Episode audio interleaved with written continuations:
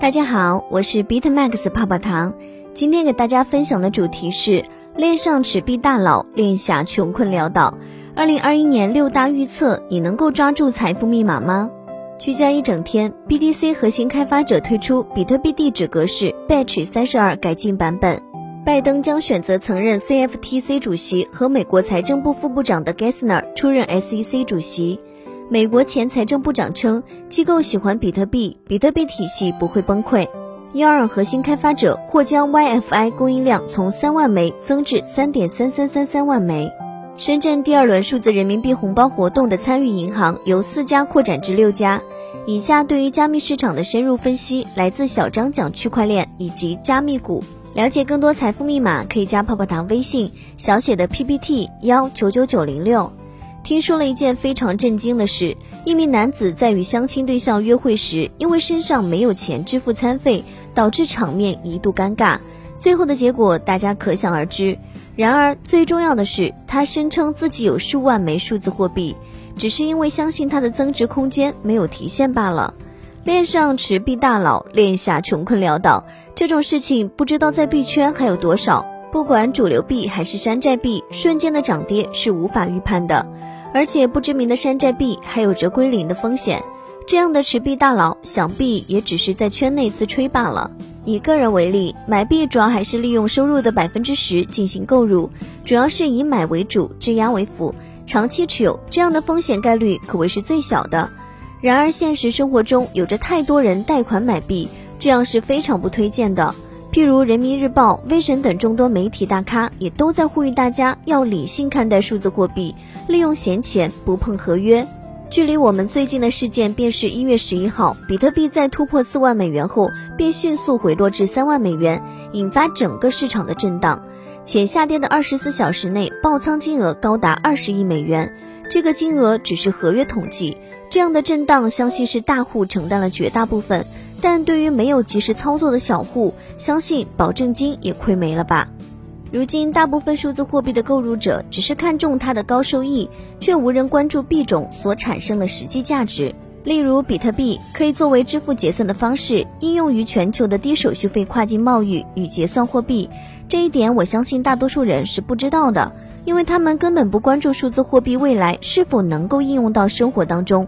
但假设你在一美元时购入，现在一个楼盘告诉你说十个比特币就可以换走一个房子，你会选择卖出还是直接使用呢？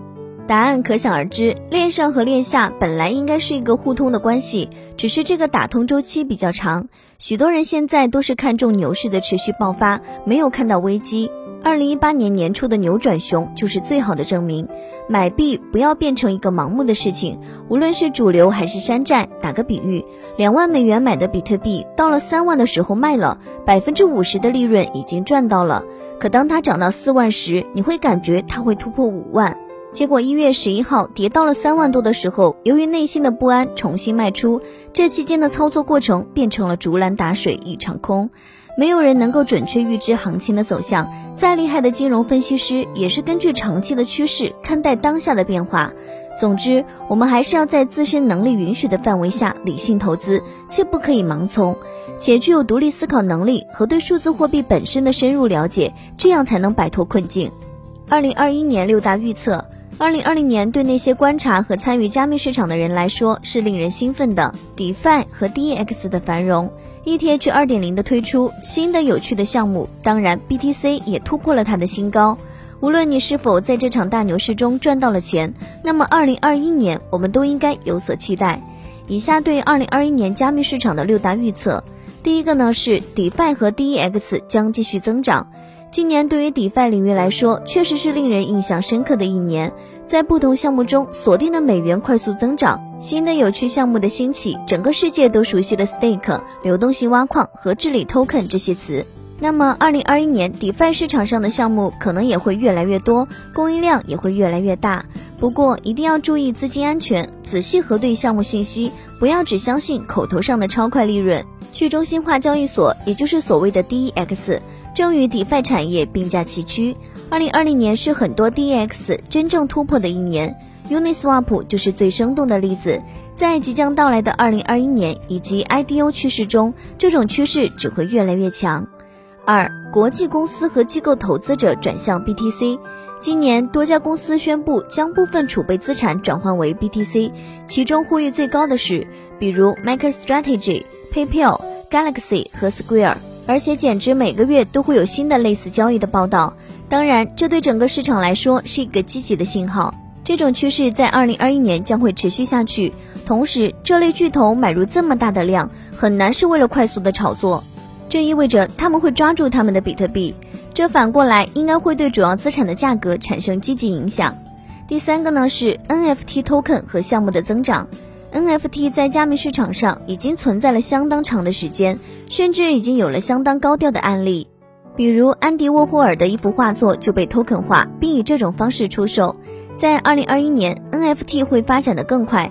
毕竟有大量的不同的应用，不仅包括游戏和艺术，它可以在很多行业实现，从房地产到法律，而且已经有了 NBA 和 UFC 这样的大媒体巨头开始与 NFT 行业合作。第四个呢是中央银行数字货币，自2016年以来，许多政府将很快开始向中央银行电子货币过渡的传言和专家的观点一直在流传。然而今年很明显，世界比以往任何时候都更接近这种过渡。首先，这场竞赛由中国开启。与此同时，中国已经开始测试其数字货币，许多国家已经宣布他们正在准备向政府电子货币领域发展。我们不太可能等纸币瞬间被拒绝，但是在二零二一年，各国之间的竞赛肯定会有所升温。第五个呢是 ETH 二点零和围绕它的基础设施。二零二零年主要的加密事件之一是 ETH 二点零的推出，已经有超过两百万 ETH 被锁定在网络中。然而，这仍然只是第一阶段的更新。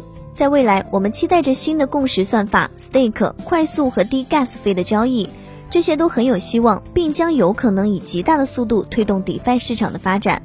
在2021年，ETH 将比以往任何时候都更有看点。第六个呢是 STO 市场和 token 化资产将增加。在2020年，STO 市场并不是很活跃，尤其是与 DeFi 市场相比。不过，相信 token 化资产的未来一定会有很大的可为。而第一个消息是在二零二零年底传来的，美国证券交易委员会发布了一个重要的公告，将通过所谓的监管众筹活动筹集的监管资金费用上限从一百万美元提高到了五百万美元，这将允许在不向 SEC 注册的情况下销售证券。